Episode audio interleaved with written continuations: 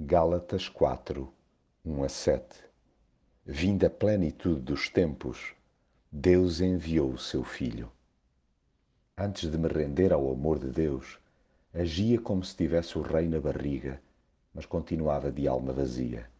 Permanecia escravo do pecado antes de manter contacto com os seus ensinamentos.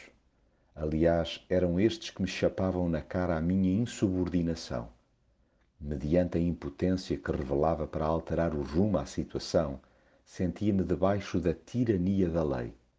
Procurava levar tudo à risca, mas quando dava por mim, já tinha pisado o risco.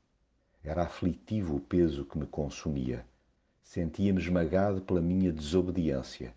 Na verdade, julgava impossível vir a estabelecer um vínculo forte e definitivo com Deus. De facto, tal sucederia se não fosse ele a providenciar uma solução cabal. Vindo a plenitude dos tempos, Deus enviou o seu Filho para remir os que estavam debaixo da lei, a fim de recebermos a adoção de filhos. Quando ganhei a consciência desse passo que Deus deu na minha direção, entreguei-lhe o meu umbigo. Desde aí que descanso naquele que resolveu o meu problema de fundo. Agora, por ação do Espírito em mim, balbucio a toda a hora. Aba Pai, Paizinho. Agradeço a Deus, sem parar, o ter-me tornado seu filho e em Cristo fazer-me seu herdeiro.